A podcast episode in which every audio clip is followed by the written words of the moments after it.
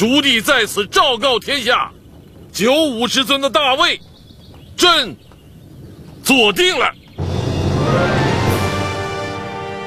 一四零二年六月十七日，燕王朱棣登上皇位，改年号永乐，也就是历史上的永乐皇帝，明成祖。我们了解了靖难之役，皇帝从朱元璋到朱允文，现在变成了朱棣，马和变成了郑和。但这和郑和下西洋之间有什么关系呢？历史进程回到，虽然朱棣成为了皇帝，但毕竟建文帝朱允文不见了，还有玉玺。那朱允文会跑到哪里去呢？有人怀疑朱允文出海了，比较多的认为是逃掉了。他化妆成为和尚，带着几个随随从人员向西南方向跑。朱棣在法制上不是合法的皇帝，他是起兵夺的政权。如果建文帝还活着，这始终对他就是一个威胁。那么，根据史料的记载，他怀疑建文帝呢死于大火之中，这也不无道理。但是呢，我们也可以从当时的情境和历史条件来得出另外一种结论：也可能呢没有死于大火之中。朱棣决议。要去找朱允文，他决定让亲信郑和去下西洋找建文帝。只要建文帝还存在，他的皇帝位置是坐不稳，所以他一直要找到建文帝。那这样啊，在国内找不到，有明确的给查到说是从泉州港出港到海外去。这不是 Page Seven 的推测，不是野史，而是记录在《明史·郑和传》中的原文，原句为。成祖疑惠帝往海外，欲踪迹之。意思是说，明成祖朱棣怀疑建文帝朱允文逃往海外，想要寻找他的踪迹。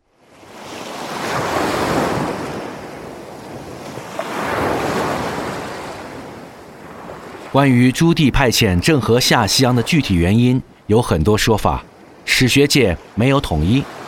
总体来说，分为以下三类：一。出于经济动机，为了加强国际贸易，解决国内经济困难；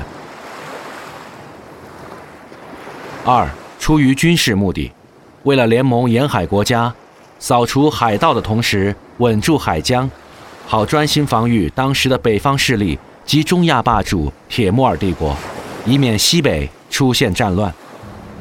从明初的整个这个对外这个这种政策来看，边境和外交政策。它重点始终在北方的蒙古，南边是这，它是当这个南边是也分着非常重要但次要的，所以他自己都一直在守在北北边。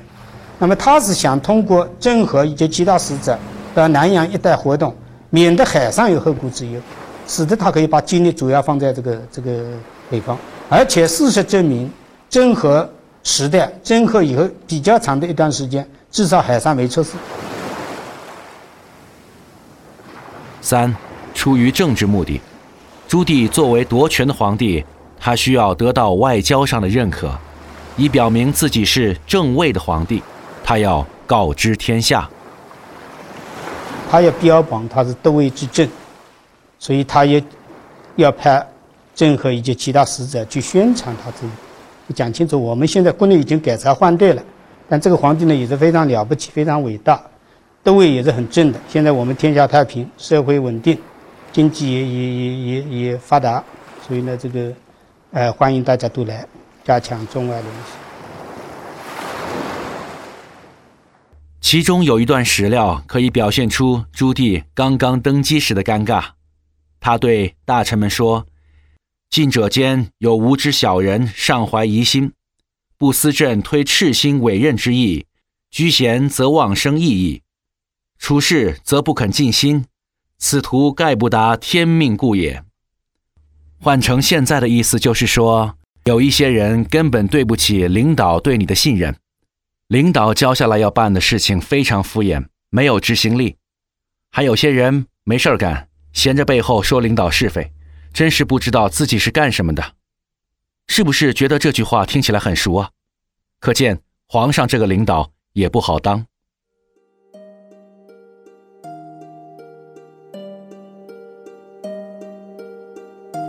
为了找建文帝为了经济动机出于军事目的或者巩固自身统治。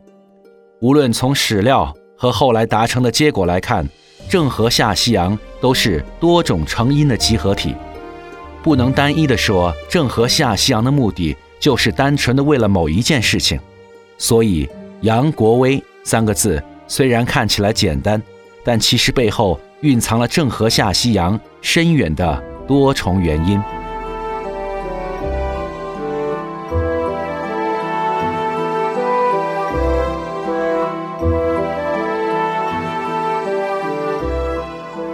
那么，为何朱棣会选择郑和下西洋呢？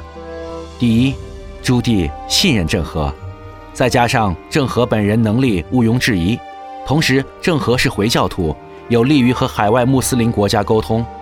再说，想必一个太监也不会拥兵自重，繁衍后代，海外称王。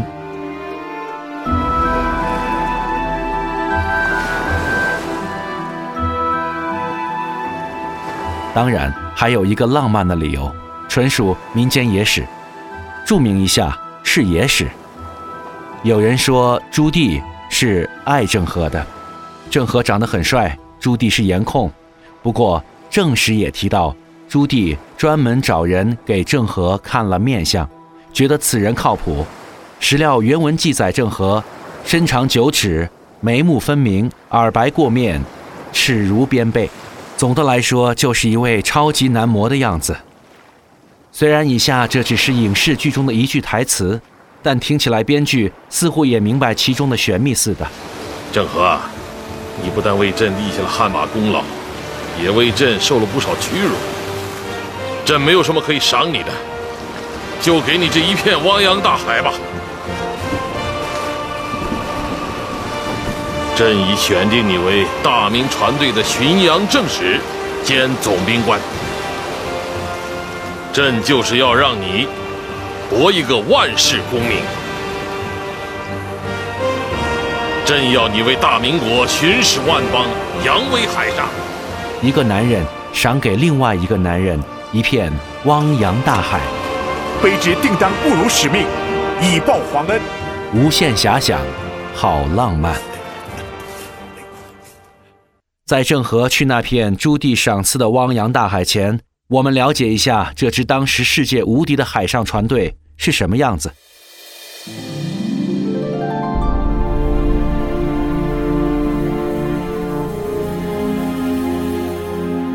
宝船队包括两百艘船只，大中型宝船六十多艘，战船一百艘，满载两万七千多名官兵随行，另外还有粮船十五艘，水船二十艘。以及其他各种类型的船只，郑和的主舰大宝船有多大呢？我们将史料中的记载换算成米，郑和大宝船长一百二十六点七二米，宽五十一点八四米。找一个对比物，西班牙足球联赛巴塞罗那的主场诺坎普的球场为一百零七乘六十八米。郑和的大船竟然和巴萨主场诺坎普的球场面积不相上下，这会有可能吗？会有这么大吗？尤其是船的长宽比，是不是太不现实了？我们哪里见过一个足球场那样的船在海上飘过？现在坐船的观念跟几百年前当然有改变。现在的军舰来讲是越窄越好。现在一般的军舰那个长度跟这个宽度的比例，是比如说七跟一的比，八跟一的比，九跟一的比。按照比例，应该无法扩浪前行啊。这样的船可能造成吗？宝船大小，我们现在没法决定。我们现在只能根据的材料说话。这个记载就是我们特别翻这些文献记载的话，我们就只能认为它有这么大，就是这么大。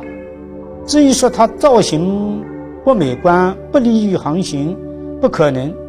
有很多我们不理解的事情多了，啊，我们不能说因为不理解我们就那个的。当然，因为我不懂造船了，是不？人家说你就在说外行话了。那么我是从史学的角度，我们是这个文献好像我们推不翻，除非我们推翻文献了，再结合造船技术来否定它。